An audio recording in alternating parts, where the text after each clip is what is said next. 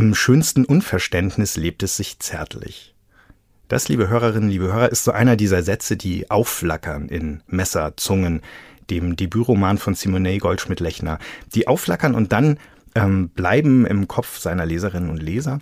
Von Südafrika aus spannt das Buch seine Bögen nach Deutschland und in die USA, von den Kolonisationen durch Buren und Engländer über den Kampf um das Ende der Apartheid Anfang der 90er Jahre in die Gegenwart. Dazwischen Erinnerungen, Erfahrungen, Momente, Fragmente des Lebens am Kap der guten Hoffnung, aber auch nach einer Auswanderung in Deutschland.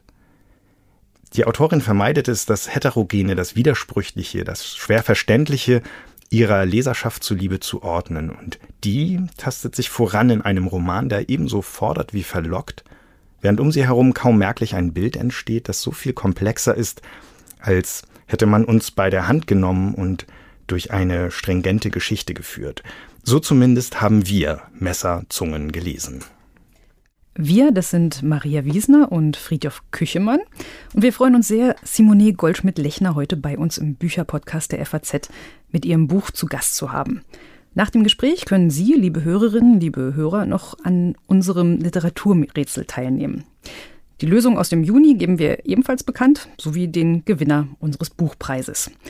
Aber erst einmal, liebe Simone Goldschmidt-Lechner, schön, dass Sie Zeit für uns gefunden haben. Ja, vielen Dank für die Einladung. Meistens plaudern wir an dieser Stelle ähm, uns erstmal ein bisschen so an das Buch heran oder in das Buch hinein, bevor wir unseren Gast bitten, eine kleine Passage daraus vorzulesen. Und Sie haben diesmal ein Kapitel direkt vom Anfang Ihres Buches gewählt und deshalb können wir uns gut vorstellen, gleich direkt ins Buch zu tauchen. Könnten wir Sie bitten, liebe Simone Goldschmidt-Lechner, uns gleich etwas daraus vorzulesen? Ja, sehr gerne. Dann äh, starte ich einfach einmal. Beach Penguins. Dinge über die Welt, die man in der Schule lernt. Pinguine leben in Eislandschaften, dicht an dicht gedrängt. Pinguine findet man in der Antarktis, wo sie Eisbären nie begegnen können. Pinguine leben in monogamen Partnerschaften. Doch so einfach sind die Zuordnungen nicht. In der Hitze existieren sie auch, diese Pinguine, an allen südlichsten, sonnigsten Punkten, in Südamerika, in Australien und hier. Hier laufen sie auf den Sandstränden, Jackass Penguins, die so heißen, weil ihre Rufe klingen wie klagende Maultiere. Sie bauen Nester im Dickicht am Fuße der Stadt, die in die Berge hinaufragt. Diese Stadt im globalen Gedächtnis ist gute Hoffnung, ist Friedhof der Träume, Tavern of the Seas, ist tausend und ein Euphemismus, ist das Ende und der Anfang, auf Schiffen, zu Land, über Grenzen hinweg. Alle Wege führen dorthin, alle Anfänge und Enden, alles, was sich gewaltsam teilen lässt und wieder zusammenfindet. Mother City mit ihren vergitterten Fensterscheiben, Fläche fremder Vorstellungen. An den Küsten und auf Robin Island teilen wir uns, finden uns, fügen uns gewaltsam zusammen wie Atlantik und Pazifik, the Dutch and the English. Alle drei Stunden Klagelieder. Die Maultiere weinen, ihre schwarzen Federn sind verklebt und ihre Flügel verheddern sich in Plastikflaschen. Danke sehr. In diesem ersten Kapitel des Buchs klingt viel an, was in Ihrem Buch bedeutsam wird. Lassen Sie uns vielleicht ein bisschen sortieren. Kapstadt, Robin Island, die ehemalige Gefängnisinsel, auf der Nelson Mandela fast 20 Jahre lang in vier Quadratmetern eingesperrt war, Zuschreibungen wie Pinguine im Eis, monogame Partnerschaften, die nicht zutreffen, wenig malerische Bilder der Gegenwart und auf einmal mittendrin gibt es ein Wir. An den Küsten und auf Robin Island teilen wir uns, finden uns, fügen uns gewaltsam zusammen wie Atlantik und Pazifik, the Dutch and the English. Wer, wer ist dieses Wir? Das ist eine sehr gute Frage. Das frage ich mich schon, seit ich sehr klein bin. Aber es ist eine Kombination, würde ich sagen, aller ähm, ja, aller Vorfahren, aller Ahnen, so ein bisschen mythologisch fast. Und äh, der Menschen, die eben in Kapstadt und auch in Südafrika leben.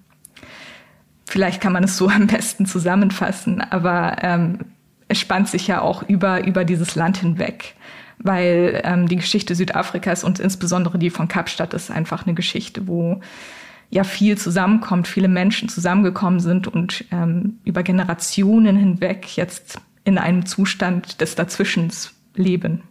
Viele Generationen sind auch Teil der Ihres Buches in den, in den, verschiedenen Kapiteln. Die einzelnen Kapitel lesen sich manchmal ein bisschen wie Vignetten, als würde man mit jemandem durch ein sehr altes Fotoalbum blättern und dann bekommt man die Geschichte jenes Onkels oder jener Cousine erzählt. Und die tauchen dann auch später auf anderen Fotos oder eben ähm, auf anderen, in anderen Geschichten wieder als Randfiguren auf. Wie haben Sie Ihre Figuren mhm. gefunden? Also es ist natürlich einiges äh, basiert auf Erfahrungen, die ich tatsächlich selbst gemacht habe, aber vieles ist auch verfremdet. Ähm, und der Anfang ist ja einfach eine Vorstellung dessen, was gewesen sein könnte, auf der Grundlage von Bildern und Fotos und auch Textstücken, die uns überliefert sind in der Familie, was ja so viel einfach nicht ist, weil während der Apartheid nur die äh, Gedenkstücke von weißen Vorfahren sozusagen behalten werden konnten. Und ich schreibe auch über diese weißen Vorfahren unter anderem, aber ähm, queere das so ein klein bisschen, weil äh, sonst wieder so ein starker Fokus auf diesen Personen wäre, de deren Geschichten sowieso schon erzählt werden. Ja. Was heißt das genau? Nur die Gedenkstücke der weißen Vorfahren konnten behalten werden? Also ein ganz gutes Beispiel dafür ist, dass ähm, in der Familie die Clanfarben von schottischen Clans über Generationen hinweg weitergereicht wurden. Und äh, schottische Personen gelten in, in, in dem Kontext der südafrikanischen Migration oder auch insgesamt auch in Europa oftmals als so, sogenannte abtrünnige Weiße. Also es ist ein bisschen Spezialfall, aber ähm, das gibt es. Es gibt den Namen, die Clanfarben, das Wappen und so weiter aber äh, mit wem diese Personen dann verheiratet waren, die Namen von diesen Personen, die Personen of Color, die schwarzen Personen, die sind nicht vorhanden einfach. Ausgelöscht fast. Wow, das ist bestürzend, das festzustellen. Gab es einen mhm. Zeitpunkt, in dem Sie mit dem Blick in Ihre Vorfahrengeschichte gemerkt haben, dass da was fehlt? Oder wurde das offen kommuniziert, dass da was fehlt? Ist das allen klar gewesen, aufgefallen? Ist das eine Entdeckung? Also es, es, war natürlich vollkommen klar, dass da etwas fehlt und meine Familie war auf ihre Art und Weise auch während der Apartheid natürlich gegen die Apartheid aktiv. Ähm, meine Familie kommt ja aus dieser, also dieser Gruppe von Personen, die häufig äh, beschrieben werden als Cape Colored. Manche Leute sagen dazu auch Camissa People. Das sind eben diese Personen, die seit Generationen gemischt sind, for lack of a better word gerade, ähm, also malaysische, indische und so weiter Vorfahren, gemischt mit schwarzen Personen, eben auch weißen Personen, aber die schon seit Generationen in diesem ähm, Zustand des Dazwischens, den ich schon erwähnt habe, quasi bestehen. Und äh, das ist natürlich auch etwas, das immer da war, dass es eben diese, diese Lücken gibt, die nicht gefüllt werden können und die man versucht dann mit etwas zu füllen. Und es gibt auch ein Bestreben oder gab auch während der Apartheid auf jeden Fall ein Bestreben danach, diese Lücken zu füllen. Und jetzt nach der Apartheid noch viel mehr von verschiedenen Familienmitgliedern. Ähm, Sie haben nicht nur die Familiengeschichte erforschen müssen, Sie haben, glaube ich, auch viel sich in die Geschichte Südafrikas noch einmal reingearbeitet für das Buch. Also zumindest lernt man beim Lesen sehr, sehr viel nochmal an Verweisen und an Abläufen, wie Südafrikas Geschichte sich entwickelt hat. Also vom, von der ersten Kolonialisierung von den ähm, Niederländern, die ankamen, über Rassentrennung, über die Aufstände gegen das Apartheidsregime. Wie war das für Sie? Wie viel mussten Sie da selber nochmal Privatgeschichte, die in der Familie erzählt wird, mit ähm, Geschichtsverläufen abgleichen? Haben Sie dabei Dinge festgestellt, die Sie überrascht haben auch? Also ich glaube, das, was mich am meisten überrascht hat, war, ich habe die Truth and Reconciliation Commission Videos, die es ja auf YouTube noch zum Schauen gibt, also zumindest die aus 1995, Ende 1994, die habe ich mir nochmal angeschaut und diese Geschichten, die dort erzählt wurden oder ähm, ja, also diese Beichten fast, die haben mich fast ein bisschen überwältigt. Äh, das war, das war schon fast ein bisschen viel. Und das hat natürlich auch einen Abgleich, zu einem Abgleich geführt mit äh, persönlichen Familiengeschichten und auch dem, was ausgelassen wird, vielleicht aus Familiengeschichten. Also die Gewalt, die nicht erzählt werden kann. Weil es einfach zu viel ist und zu konstant. Ich weiß noch, wie ich damals als ähm, Schindlers Liste im Kino lief, mit einer Freundin den Film gesehen habe, die halb deutsch, halb finnisch war. Und sie hat mir dann gesagt, sie hätte mhm. den Film jetzt gerade mehr so mit der finnischen Seite gesehen. Das sei für sie leichter zu ertragen gewesen.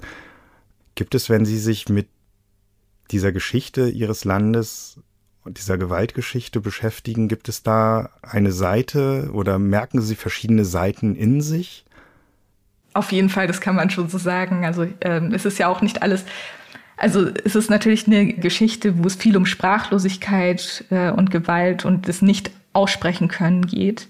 Aber es geht auch darum, dass es ja auch eine gewisse Wärme gibt oder halt auch eine Zärtlichkeit, die trotzdem zustande kommt. Ähm, eine Solidarität quasi zwischen äh, Personen, die jetzt sich dort befinden. Und wenn, wenn es um Sprachen geht, dann natürlich klar. Also Englisch ist auf jeden Fall die Sprache, mit der ich Gefühle eher ausdrücke. Deutsch wahrscheinlich die, in der ich eher denke. Ist ein bisschen klischeehaft, aber ist, ähm, ist auf jeden Fall der Fall. Ist das auch was, was Sie im Buch probieren, mit den Figuren zu vermitteln? Denn Sprache hat ist ein sehr großes Thema, was sich so durchzieht. Also Sie haben nicht nur das Deutsche und das Englische, was wir gerade jetzt in dem kurzen Kapitel, was Sie vorgelesen haben, schon gehört haben, sondern Sie haben auch sehr viele andere Sprachen oder Versatzstücke aus anderen Sprachen, die mit vorkommen. Also Niederländisch kommt vor, Afrikaans wird verwendet, sogar eben schottisches Gälisch. Das musste ich mir dann ergoogeln beim Lesen, weil auch nicht übersetzt wird äh, währenddessen, sondern einfach der Text dann weitergeht nach diesen kurzen Dialogen. Ähm, warum haben Sie sich dafür entschieden, ähm, wirklich auf diese Sprachvielfalt zurückzugreifen für die, für die Komposition des Textes? Also zum einen ist es einfach äh, tatsächlich authentisch. Also es ist, ähm, es gibt ja einfach elf äh, offizielle Sprachen in Südafrika und nicht alle, alle diese Sprachen versteht man, aber es gibt immer diesen, äh, die Sprachen im Hintergrund, die trotzdem in ihrer Emotionalität, in ihrem Affekt auf jeden Fall da sind. Und ich glaube auch, ähm, gerade beim schottischen Gelisch oder anderen Sprachversatzstücken, es passiert ja etwas dadurch, dass ich eine andere Sprache wähle. Also ich kann entweder eine, ein anderes Gefühl sozusagen vermitteln oder aber wenn die Sprache nicht verständlich ist oder ich davon ausgehen kann, dass sie nicht verstanden wird von anderen Personen, kann ich darin auch ein bisschen etwas verstecken. Vielleicht auch etwas, das mit äh, Problemen und Scham behaftet ist oder auch etwas, was nicht sein darf. Also in diesem Kapitel mit dem schottischen Gelisch ist ja, sind ja das die ganzen Ausdrücke, die eigentlich nicht sein dürfen. Und genau deswegen. Und ich, ich habe ja in einem früheren Leben mal Linguistik studiert. Das spielt bestimmt auch eine Rolle. Sie verwenden auch viele südafrikanisch spezifische Begriffe, ähm, also deren Inhalt auch, wie schon gesagt, nicht erklärt wird, nicht nur bei den Übersetzungen, nicht äh, auch bei diesen ja sehr, sehr auf Südafrika in Südafrika gebrauchten Begriffen. Ich habe vor kurzem ein anderes Buch gelesen, Die glücklichsten Menschen der Welt vom Nobelpreisträger Wole Soyinka. Da war das auch der Fall. Der hat viele nigerianische Begriffe verwendet, wo dann der Verlag sich in der deutschen Übersetzung zumindest entschieden hat, das im Anhang nochmal näher zu erläutern. Also es gab so ein kleines Glossar sozusagen am, am Ende. Das ist bei Ihrem Buch nicht der Fall. Wie stellen Sie sich da die idealen Leser vor? Also gehört Nachschlagen für Sie auch so ein bisschen zum Lesen- und Lernprozess dazu? Also ich habe ein großes Vertrauen in meine LeserInnen. Ich glaube, dass sie es schaffen können, auch ohne, dass sie alles verstehen, das Gefühl zu begreifen oder auch der, der Geschichte zu folgen. Und natürlich, wenn, wenn es einen Teilaspekt gibt, ähm, der nicht bekannt ist und worüber man dann mehr wissen möchte, was ja der Idealfall wäre, dann kann ich mir schon vorstellen, dass die eine oder andere Person auch nachschlägt. Aber ich hoffe, dass im Großen und Ganzen man auch durch die Geschichte hindurchkommt, ohne das zu tun.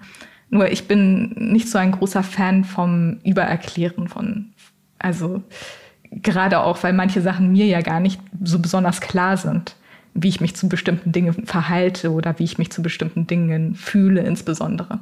Mir ging das so, dass ich anders als Maria nicht nachgeschlagen habe und damit gelebt habe, dass ich so eine Ahnung davon hatte, was da jetzt gerade gesagt ist oder gemeint ist, wie es ja überhaupt, also ganz viele Anspielungen, Andeutungen, Variationen von Gewusstem gibt in ihrem Buch, die so eine Atmosphäre des, des Ahnungsvollen aber auch etwas aus der Distanz blickenden für uns Leserinnen und Leser erzeugen.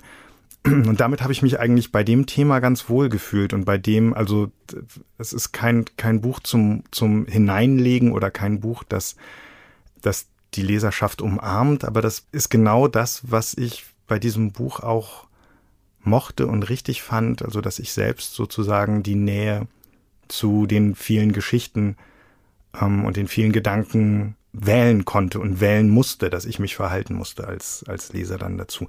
Lassen Sie uns vielleicht einen Schritt weiter in das Buch oder in eine der vielen Geschichten gehen. Ähm, zum mhm. Beispiel in das Kapitel, das Ermutterung heißt bei Ihnen. Das heißt, es kommt mhm. eine Mutter darin vor, die nach Deutschland kommt, die Rilke gelesen hat, Deutsch lernt, Deutsch gelernt hat, dann im Folgenden die Frikadellen macht, bis ihr die Hände wund werden und eine Liste der Dinge schreibt, die sie zum Beispiel auf dem Amt nicht bekommen kann. Ähm, sie waren mit diesem, diesem Text Ermutterung vor zwei Jahren beim Open Mic Wettbewerb im Finale. Ähm, war diese Geschichte damals schon Teil von etwas Größerem? Oder hat sich das ausgewachsen? Ähm, tatsächlich äh, nein. Also ich habe den Text geschrieben und der Text ging also in all seiner Schwere mir relativ leicht von der Hand. Ich weiß nicht, ob das Sinn ergibt, aber so war es. Und dann habe ich gedacht, dass ich mich diesem Thema doch noch einmal weiter stellen möchte. Genau, und ich hatte unabhängig davon so die Grundzüge zu Vatergelände gelegt schon. Und genau, also das ist tatsächlich aus diesem Text heraus entstanden, sozusagen davor und danach, diese ganzen Vignetten und Geschichten, die das Ganze so ein bisschen umschließen. Sehr interessant. Vatergeländer ist ähm, tatsächlich auch das zweite Kapitel, bei dem ich gedacht habe, da, also da gibt es, das kann sowas, so ein, so ein Nukleus sein, so ein, äh, was weiß ich, Kristallisationspunkt, um den herum dann dieses Buch gewachsen sein könnte. Mhm. Ja, da. das ist auf jeden Fall, das ist auf jeden Fall so. Ähm, genau, wobei auch gerade bei diesen beiden Texten habe ich immer die Befürchtung, dass Menschen bei der Autofiktion mehr das Auto als die Fiktion in den Vordergrund stellen. Es gibt in dieser Vatergeschichte, da geht es, ähm, zum einen begegnen wir dem Vater als Elfjährigen, wie er eine Decke zum Fluss trägt und dort wäscht, auf der ein Hund Welpen geworfen hat und die eigentlich weggeworfen werden sollte, um sie dann wieder auf dem Dachboden zu verwenden und seine Bücher drunter zu verstecken. Und Jahrzehnte später treffen wir diesen Vater, wie er seinen Stiefvater pflegt und bei seinem Stiefvater ist und bleibt, während dieser Stiefvater langsam stirbt. Und dann trägt er wieder eine Decke, eine verdreckte Decke zum Fluss, um sie zu waschen und schaut diesmal dieser Decke. Er lässt sie dann irgendwann los und schaut ihr zu, wie sie davontreibt, wie sie immer kleiner wird in diesem Strom, in dem er sie gewaschen hat. Das ist, finde ich, ein unglaublich schönes und unglaublich eindringliches, starkes Bild. Das findet man aber nicht in der eigenen Geschichte, oder? Oder in den, Gesch in den Familiengeschichten, die es so gibt, die so erreichbar sind. Ja, natürlich ist da ähm, Imagination dabei, äh, auf jeden Fall sehr viel Imagination und ja, vielleicht chiffrenhaftes oder metaphorisches dafür, wie diese Verhältnisse aussehen in, dieser, in diesem bayerischen Dorf. Aber auf jeden Fall gibt es da auch so Kerne der Wahrheit, relativ gesehen, ne? was ist Wahrheit im Endeffekt, die sich da eingeschlichen haben, in dem Text auch. Ist auf jeden Fall auch ein sehr schwerer Text zum Lesen. Am Ende aber eine äh, sehr lang überarbeitete Kurzgeschichte, die sich da so ein bisschen mit äh, herauskristallisiert auch. Sie hatten gerade schon gesagt, die Leute sehen vielleicht zu sehr das Auto und nicht die Fiktion. Sie haben literarisches Schreiben in Hildesheim ähm, studiert. Ich habe mich gefragt, gibt es in so einem Studium auch Tipps oder eine Anleitung, wie man mit der eigenen Biografie, mit der Herkunft, mit den eigenen Erfahrungen umgeht, wie man die einfließen lässt ins Schreiben oder wo besser nicht? Ja, also es ist ja sehr spannend, warum ich mich überhaupt in Hildesheim beworben habe. Also ich hatte ja, ich bin ja relativ spät erst zum Schreiben gekommen und habe dann beschlossen, dass ich es, wenn dann ähm, ganz oder gar nicht mache und habe mich nur in Hildesheim beworben. Viele Menschen bewerben sich ja irgendwie parallel noch in Leipzig. Ähm, und tatsächlich, was ich dort gelernt habe, ist ein Handwerk, um Dinge, die vielleicht mir im Kopf umhergehen, zu strukturieren oder eine bessere Form zu bringen. Und auch äh, Distanz zu wahren in bestimmten Bereichen auch. Das stimmt auf jeden Fall. Ähm, zum Beispiel, wie man eben die Distanz selber beim Schreiben zu dem Gefühl behalten kann und oder auch einfach äh, die Distanz zum Lesenden aufrecht erhält, wenn sie dann aufrecht erhalten werden muss. Oft lässt man die Person ja sehr nah an sich ran, ohnehin. Ja, aber dass das Dinge sind, die gestaltet werden können, das ist, glaube ich, vielen Leserinnen und Lesern nicht so klar. Also zum einen, wie verhält man sich einem Stoff gegenüber und zum anderen, wie verhält man sich einer imaginierten, erhofften Leserschaft gegenüber. Dass das gestaltet werden kann, ist bestimmt eine große Schule oder ein großes Schulfach. Ja, also ich meine, das hängt ja auch alles damit zusammen, dass das Schreiben immer noch sehr stark von diesem Geniegedanken geprägt ist. Also Personen haben entweder Talent zum Schreiben oder sie haben es nicht. Und äh, wer kein Talent zum Schreiben hat, der, der sollte es auch gar nicht probieren in dem Sinne.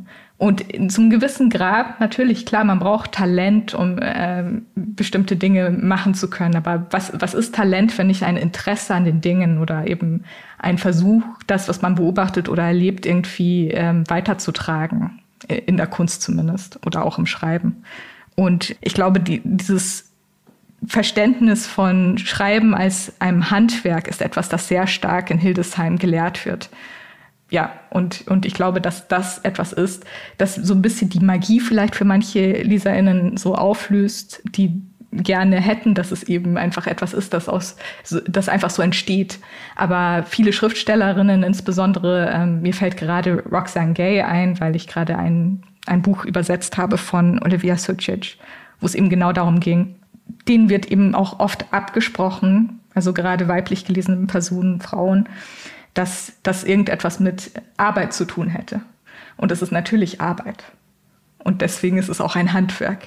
Mich würde jetzt noch interessieren, was war der Grund, warum Sie sich so spät erst in Hilbesheim beworben haben? Was gab den Ausschlag für Sie? Tatsächlich hatte ich immer ein bisschen Angst oder also Schwierigkeiten damit, etwas zu machen, was nicht bodenständig ist. Und das ist eine, eine Geschichte, die, glaube ich, viele Personen aus der ersten und zweiten und dritten Migrationsgeneration äh, begleitet. Ähm, nämlich, dass es natürlich wesentlich ist, äh, einen Job zu haben, wo man Geld verdienen kann, mit dem man, äh, wo man sozusagen mit beiden Beinen auf dem Boden der Tatsachen steht und so weiter. Und das ändert sich langsam. Aber ähm, die Elterngeneration, die Aunties und die Uncles äh, sind da natürlich sehr stark auch in meinen Ohren gewesen. Und ähm, deswegen habe ich das erst gemacht, nachdem ich die andere Sache sozusagen abgeschlossen hatte. Linguistik war bodenständig genug. Ja, so, so halb. Das war auch schon ein kleiner Kampf. Von wo aus haben Sie Ermutterung damals angefangen zu schreiben? Was war zuerst da? Ein, ein Geschmack oder ein Gefühl oder eine Szene? Der Geruch von Frikadellen? War es eine Tonart? War es ein Rhythmus? Ich glaube, es war so eine Mischung aus, aus Rhythmus und ja, so, so einer Geruch ist, glaube ich, ein ganz gutes Stichwort. Also dieses Gefühl, auf einmal in eine Zeit zurückversetzt zu werden, die man selber eigentlich nicht kennt. Ja. Und von dem Moment aus habe ich begonnen zu schreiben und ich hatte natürlich bestimmte Bilder im Kopf ähm, beim Durchblättern von Familienalben und so weiter, äh, die das dann das Ganze dann haben Form annehmen lassen. Ich glaube, eine der ersten Szenen wird gewesen sein, die Szene, äh, in der sozusagen die Brüder nach Hause kommen ähm, nachdem sie eben quasi verdächtigt werden, eine Frau, eine weiße Frau belästigt zu haben. Und von dort aus hat sich das dann sozusagen entsponnen. Sie sagten gerade schon vom Geruch aus entwickelt. Geruch ist ein großes Thema im Buch, das sich, das sich so durchzieht. Das hat man ziemlich selten. Ziemlich wenige Schriftsteller gehen wirklich mit, mit großem Fokus auf äh, Geruch ein. Gleichzeitig haben wir natürlich Proust beispielsweise, der sagt, bei der Madeleine und dem Geruch kommt man sofort zu dieser Kindheitserinnerung zurück. Mhm. Ähm, Sie haben wahnsinnig viele Gerüche, die auch mit Südafrika verbunden sind, von dem Strand, von Dingen wie Häuser dort riechen, von Dingen wie die Menschen dort riechen, in ihre kleinen ähm, ja, Kap Kapitel, die sehr kurz sind und sehr knapp gehalten und sehr ähm, präzise in, in, der Sprache diese Orte heraufbeschwören. Waren dafür Reisen nach Südafrika nochmal notwendig gewesen oder ist das so, dass tatsächlich Gerüche viel kommuniziert werden, auch in den Erzählungen? Also tatsächlich hatte ich das Glück, dass kurz bevor ähm, die Pandemie losging, ich noch einmal in Südafrika war auf der Hochzeit einer Cousine und mir diese ähm, Gerüche dann zumindest beim Schreiben von dem Ermutterungstext sehr präsent noch waren. Aber es ist auch einfach etwas, das ähm, sich so stark bei mir festgesetzt hat, dass ich das, glaube ich, auch niemals verlieren werde. Und das ist ja, glaube ich, so ein unterbewusstes etwas, das ich einfach, das einfach da ist, ähm, das auch nicht weggenommen werden kann. Weil alles andere, auch die Erinnerung, auch das vermeintlich äh, wahr geglaubte, das kann ähm, ja einfach nicht stimmen. Das Gedächtnis ist ja so unzuverlässig leider. Und das ist dann das Glück der Literatur, dass die Dinge nicht wahr sein müssen im Sinne der, der tatsächlichen Ereignisse, sondern wahr sein müssen und beglaubigt werden durch einen literarischen Zusammenhang, der dann seinerseits wiederum Komposition ist oder Arrangement oder wie auch immer. Wie haben Sie Ihr Buch komponiert oder kombiniert oder arrangiert? Wie ist die Arbeit, die einzelnen Teile, die einzelnen Kapitel, die einzelnen Szenen zueinander ins Verhältnis zu setzen erfolgt? Also teilweise, ähm, also ich wusste ja immer, dass es geht von diesem sehr stark mythologischen hin zu dieser Figur ähm, Mädchen am Schluss, die dann immer präsenter wird. Und am Anfang ist es noch sehr herantastend und überhaupt nicht sicher. Und ähm, es gibt insgesamt sehr viele Wiederholungen und eine bestimmte Rhythmik, die sich aber auch noch bis zum Ende hin durchzieht. Und es gibt immer so Rückgriffe auf äh, Kapitel, die vorher kamen. Und eine Sache, die sich auch stark durchzieht, ist ein ordnendes Element, ist ein Chor, an verschiedenen Stimmen aus verschiedenen ähm, Generationen, die versuchen, das Gesamte äh, zu ordnen. Aber es ist super spannend, dass Sie gerade Komposition sagen, weil ich gerade, äh, beziehungsweise ich setze gerade einige der Kapitel mit einem jungen Komponisten um, Hector Docks. Und ähm, was sehr spannend daran ist, ist, dass durch diese Musikanteile, neue Musik, von der ich dachte, dass das mich überhaupt nicht interessieren könnte, tatsächlich, werden Teile von diesem Text offengelegt, mit denen ich überhaupt nicht gerechnet habe. Oder es gibt einfach eine neue, eine neue Bedeutung, die dazu kommt, die mich auch die ähm, Worte darin so ein bisschen neu ordnen lässt oder neu gedanklich ja sortieren lässt. Und dadurch habe ich ein besseres Verständnis auf jeden Fall bekommen für die Emotionen auch in dem Text, von der ich mich ja auch versuche, versucht habe beim Schreiben abzugrenzen und auch wenn ich es vorlese, natürlich versuche abzugrenzen. Aber mit der Musik ist das dann nicht mehr möglich. Und dann ist man tief drin. Aber das ist auch schön und schrecklich gleichzeitig, aber auch schön. Wofür sind die Kompositionen äh, gedacht? Ist das, wird das eine Aufführung oder? Wir haben ähm, zwei von den Texten schon einmal inszeniert und es wird in äh, November in Düsseldorf am Schauspielhaus wird es da auch eine Umsetzung geben mit Kompositionen und Texten aus dem Buch. Sehr spannend. Sie hatten gerade die Figur Mädchen, die zum Ende des Buchs immer mehr an Kontur gewinnt, erwähnt. Einmal geht es darum, dass Mädchen ähm, beim Lesen die Namen von Figuren anstreicht, die ihr ähneln könnten. Und jemand sieht es, bemerkt es und sagt ihr, You are everywhere in all the books. Das ist eigentlich eine schöne Antwort. Mhm aber irgendwie stimmt sie für Mädchen nicht. Warum stimmt sie für Mädchen nicht? Ja, also gerade zu diesem Zeitpunkt fühlt es sich einfach so an, als wären alle, alle Helden, alle Heldinnen mit bestimmten Positionen besetzt. Und gerade in diesem Zeitpunkt in Südafrika ist das wahrscheinlich auch der Fall. Also sie sieht einfach niemanden, der ihr wirklich ähnelt. Und wenn die Person ihr ähnelt, dann ähm, fehlt immer ein kleines bisschen etwas. Und das hängt natürlich auch damit zusammen, dass über diese Gruppe an Personen, über diese Community es einfach keine Erzählungen gibt. Und ähm, auch bis heute einfach keine oder sehr wenige Erzählungen gibt und vor allem keine, die über Südafrika hinwegreichen. Diese Spannung zwischen Zugehörigkeit und Zuordnung sind so ein großes Thema in Ihrem Buch. Was ist für Sie selbst das große Thema Ihres Buches? Was, ähm, was ist so die, die überspannende Brücke über dem Ganzen? Also äh, es ist nicht grundlos so, dass es Messerzungen heißt. Ähm, es geht darum, das, was eben nicht ausgesprochen werden kann, vielleicht ähm, erfühlbar zu machen. So würde ich es vielleicht ausdrücken. Aber das ist sehr schwer immer zu sagen. Da gibt es natürlich sehr viele Themen, die zusammenkommen, aber das ist, glaube ich, das gro große Thema. Also ist ja fast immer so, als würden in den einzelnen Sätzen Sachen immer noch, wie gesagt, verborgen bleiben oder als würde man sich nicht trauen, bestimmte Sachen doch noch genauer zu sagen. Und dann werden sie am Schluss doch gesagt. Oder es kommt ein Komponist und macht eine Musik dazu, die sie dann freilegt. Genau wo man keine, keine Wahl mehr hat, sich damit auseinanderzusetzen. War das unangenehm? Das mit dem Komponieren? Das ist, dass auf einmal da äh, Dinge am Text zu, zutage treten, die sie selbst nicht kontrollieren konnten. Ja, es war also auf jeden Fall, ähm, es, es hat auf jeden Fall etwas mit mir gemacht, von dem ich nicht erwartet hätte, dass es passiert. Also es, es gab schon auch einen unangenehmen Moment.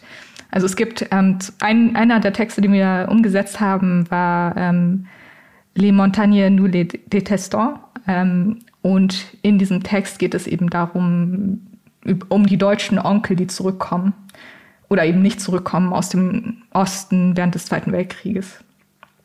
Und ähm, da gibt es eben diese Celan-Referenzen, wo ich gesagt habe, ja, da gibt es diese Celan-Referenzen, aber könnten ein bisschen kitschig werden, wenn wir uns jetzt damit auseinandersetzen. Und dann haben wir einen Weg gefunden, da ähm, Textstücke nochmal reinzuweben, musikalisch auch, aber auch tatsächlich mit Text, ohne dass ähm, jetzt die Todesfuge auf einmal der Text wird. Und in diesem Absatz zu Margarete und Solamit gibt es eine Stelle, ähm, das ist eine Stelle, die äh, ja schon so ein bisschen durchkomponiert ist im Text selbst, aber da ähm, werden dann so Akkorde gespielt und die Akkorde, alles andere in, diesem, in dieser Komposition ist relativ dissonant und passt eben auch zu dem Text. Und auf einmal gibt es diese sehr, ähm, ja, diese sehr schönen Akkorde. Und äh, das nimmt mich jedes Mal so mit. Und am Schluss gibt es einen dissonanten Akkord, der das Ganze dann wieder zurückzerrt. Aber ich rede jetzt so, als hätte ich große Ahnung von Musik und ich habe sie ja nicht. Also ich hatte früher nicht das Geld, ein klassisches Instrument zu lernen, leider. Oder ein Instrument zu lernen, besser gesagt.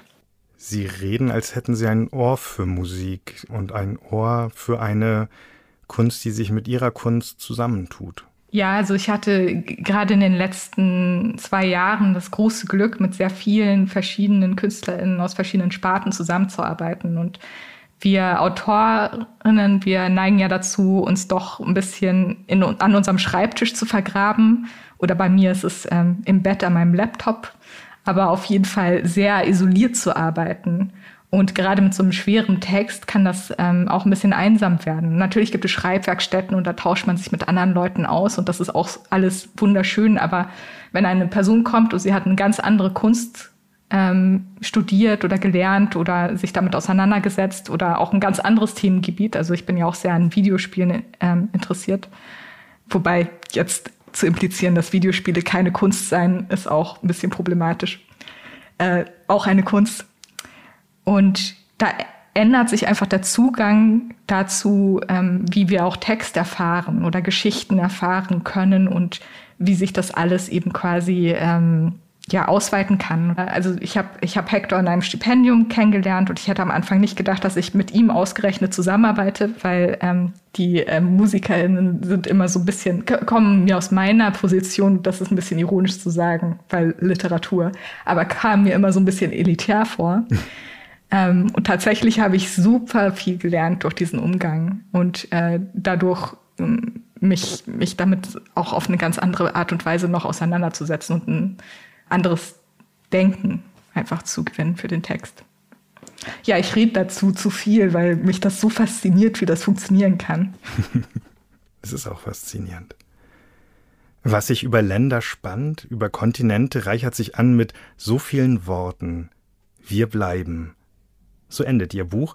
Wie findet man ein Ende für so ein Buch, habe ich mich gefragt, oder hat eben dieses Ende eigentlich umgekehrt Sie gefunden? Ja, das Ende also dieses letzte Kapitel, ich würde sagen, die drei letzten Kapitel standen schon relativ früh.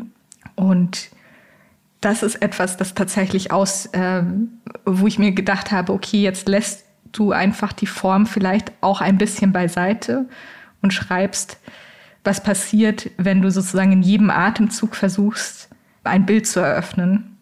Und äh, so hat sich das ergeben. Das klingt sehr, sehr prätentiös, aber war tatsächlich der Fall in diesem Fall.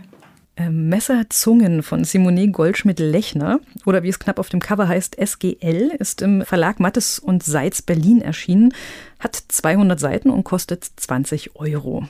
Vielen Dank, liebe Simone Goldschmidt-Lechner, für das Gespräch. Das war super interessant. Danke sehr. Vielen lieben Dank.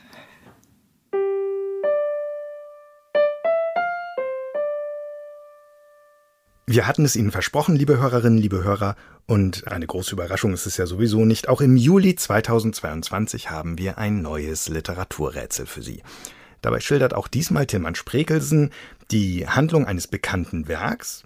Ganz leicht, hoffen wir zumindest, ist es allerdings nicht zu erkennen, denn er schildert es aus der Sicht einer Nebenfigur. Oder vielmehr schildert er genau das, was diese Nebenfigur eben von dem mitbekommt, was in dem Werk passiert. Und auch diesmal lesen wir Ihnen das gleich vor. Sie müssten schauen, ob Ihnen Figur und Werk irgendwie bekannt vorkommen.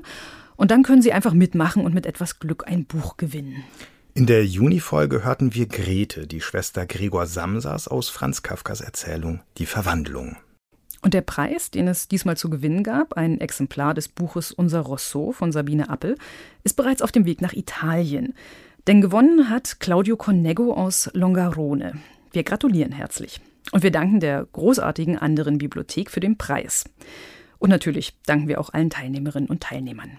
Machen Sie diesmal mit? Um welches Werk und welche Figur soll es im Literaturrätsel vom Juli 2022 gehen? Mein Onkel arbeitet im Schloss beim Grafen, und so kam ich in die ganze Sache hinein. Romantisch war das alles. Es fehlte nicht an Missverständnissen, Streit, Versöhnung und Verkennung. Und dann diese Kutschfahrten durch die Nacht. Der Tagedieb, den wir dabei aufgelesen haben und der mich ständig so verträumt ansah, gefiel mir schon gut. Und dass er mich allen Ernstes vor eine Gräfin hielt. Eigentlich wollte ich ihm den Zahn schon in Italien ziehen, aber er war so niedlich mit seinem Schmachten und Seufzen und Singen, und am Ende kam es ja dann doch von alleine so, wie ich mir das vorgestellt habe. Eigentlich kommt es immer so, ich weiß auch nicht warum. Und dass er sich ein bisschen besser kleidet, wenn wir erst in dem kleinen Schloss wohnen, das bekomme ich auch noch hin. Wer spricht da und aus welchem Werk erzählt er oder sie? Wissen Sie es? Dann rufen Sie bitte die Seite www.faz.net slash Literaturrätsel, Rätsel mit AE, auf und tragen Sie dort bis zum 6. August 2022 Ihre Lösung ein. Dort finden sich auch die Teilnahmebedingungen.